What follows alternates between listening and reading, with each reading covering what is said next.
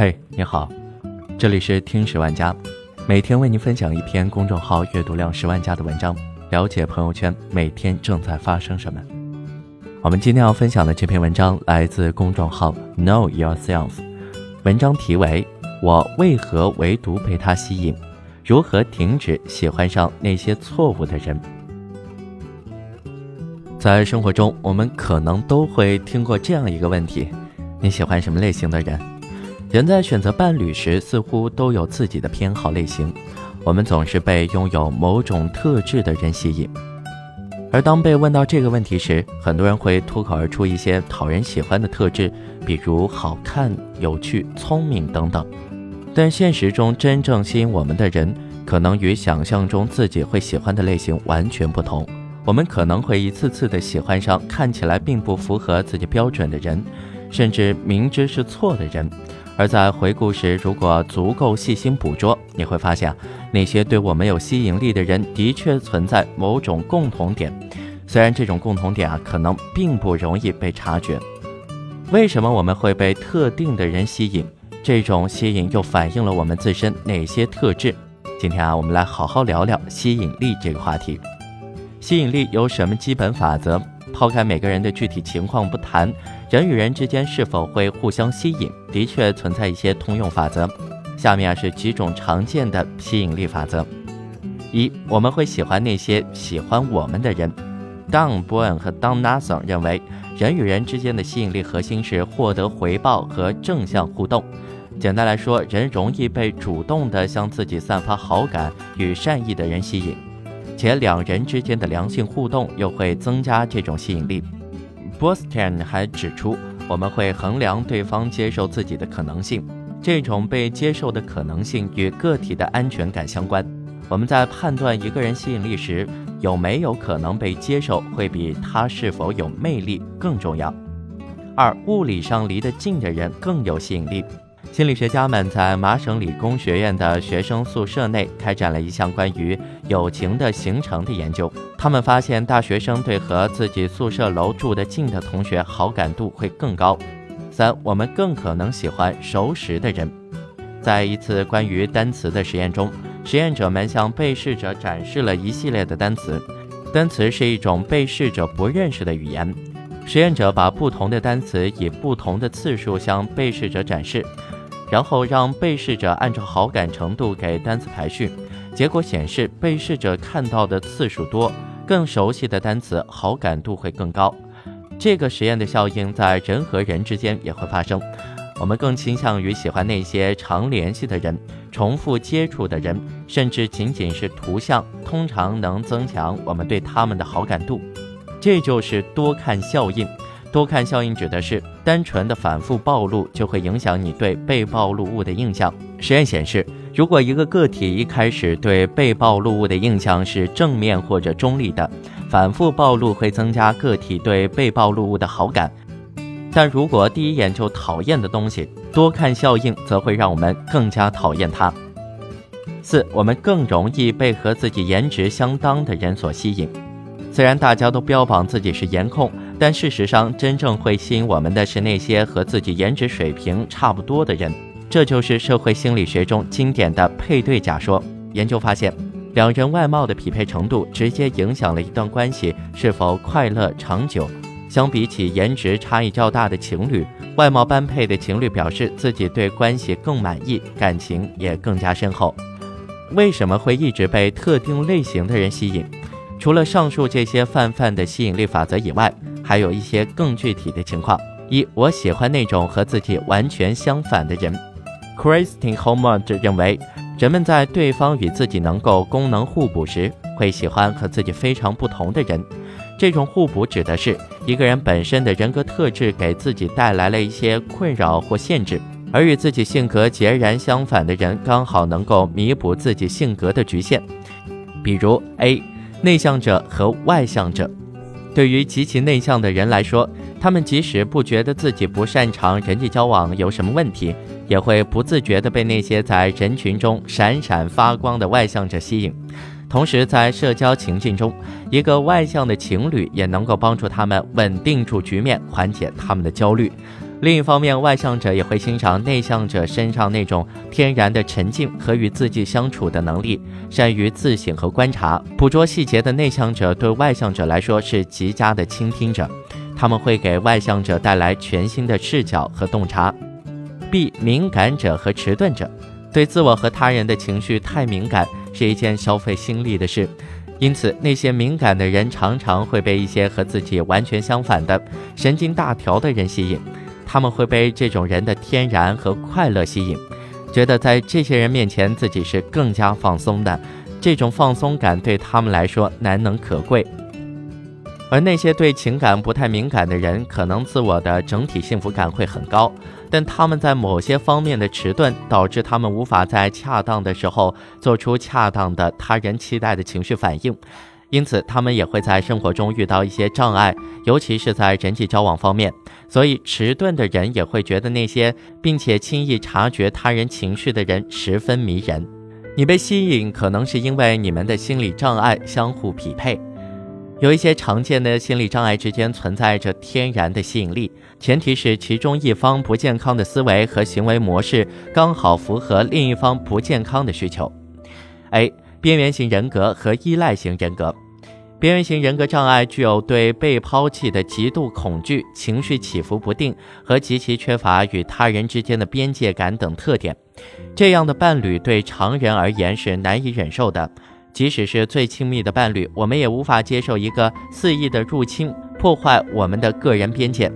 然而，这样毫无边界意识的伴侣对于依赖型人格却不是问题，缺乏独立和自主性。并且同样对被抛弃深感恐惧的依赖型人格障碍，喜欢顺从和依附于他人。对他们而言，伴侣毫无边界的要求和占有，忍受伴侣的所有情绪，对伴侣千依百顺，反而是一种让他们更有安全感的状态。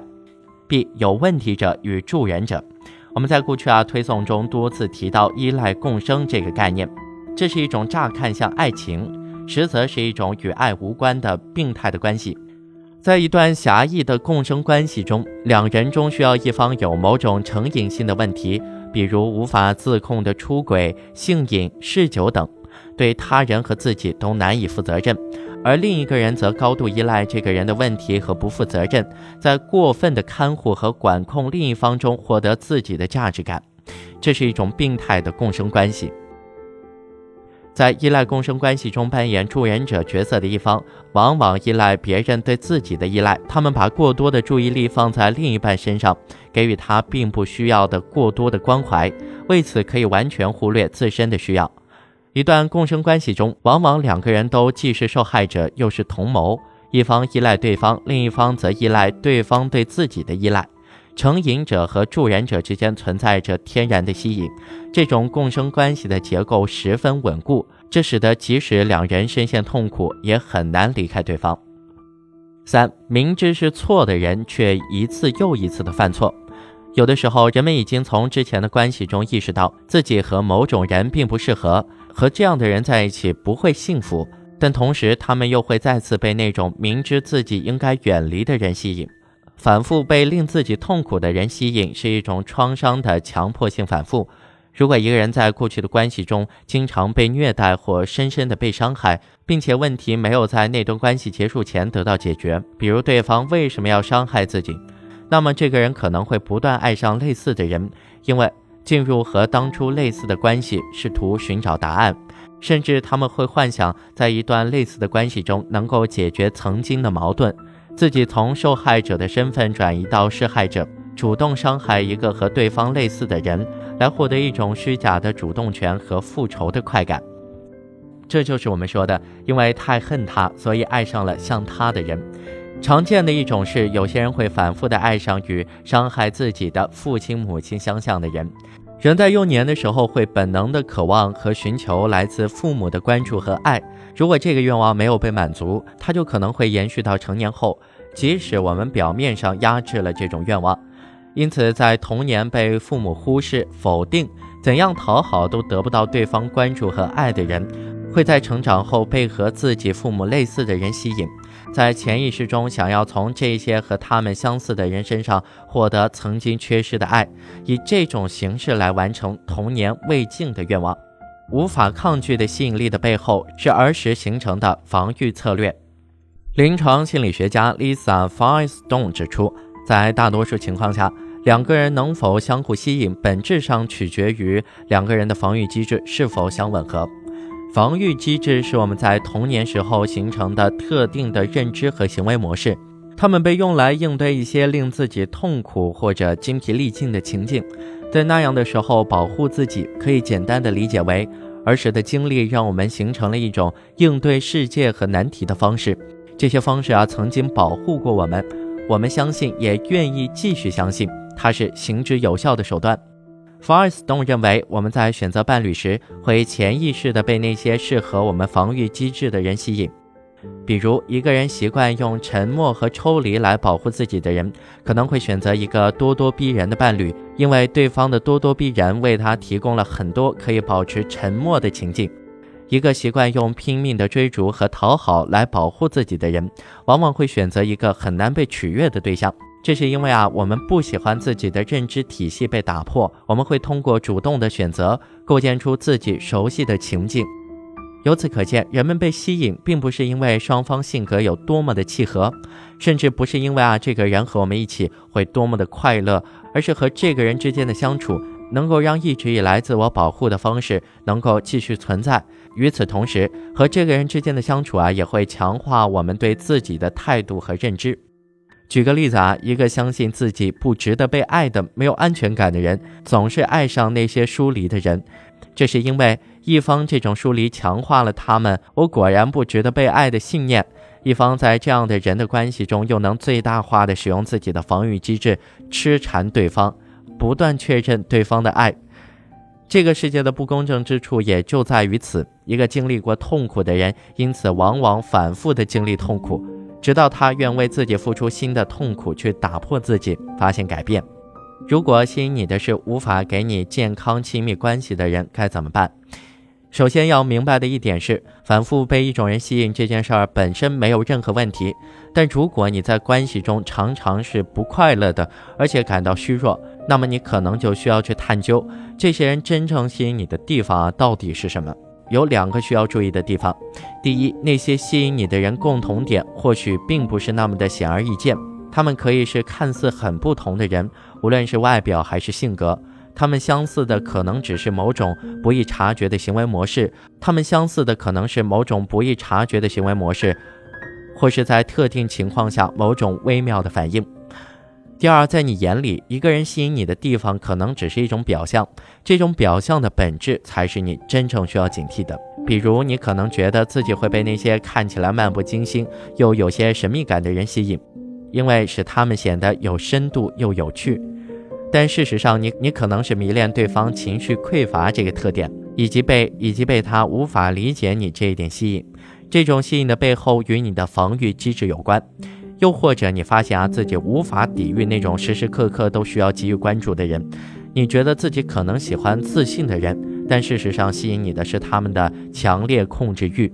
因此，如果你发觉自己总是喜欢上对自己不好的人，自己总是进入让自己不快乐的关系之中。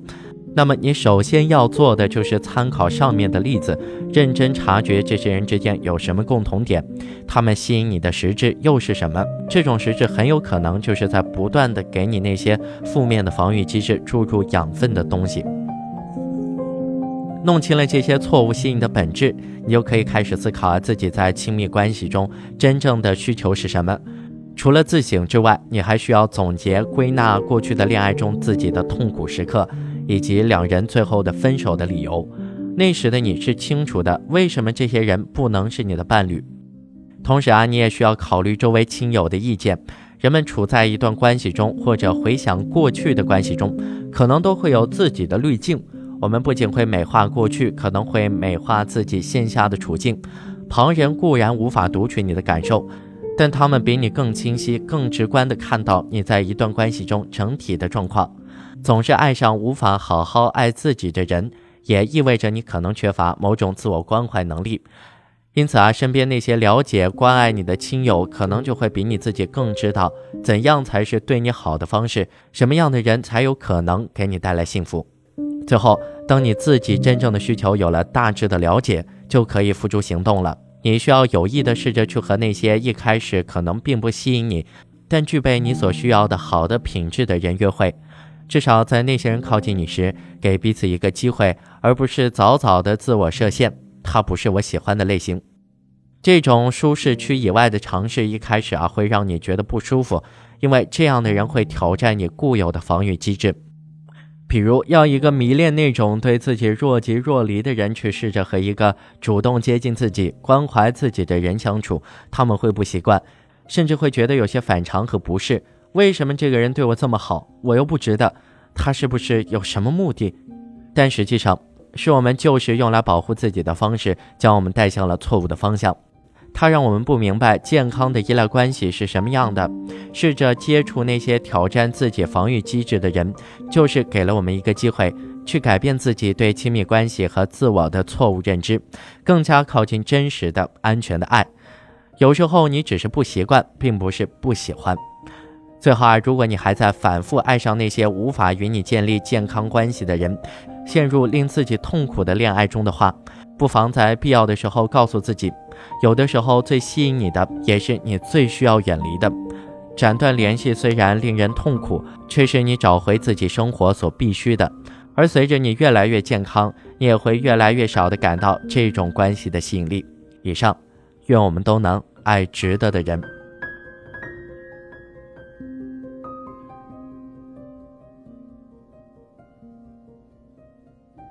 好了，这就是今天的节目。本篇文章来自公众号 Know Yourself，我们下期再见。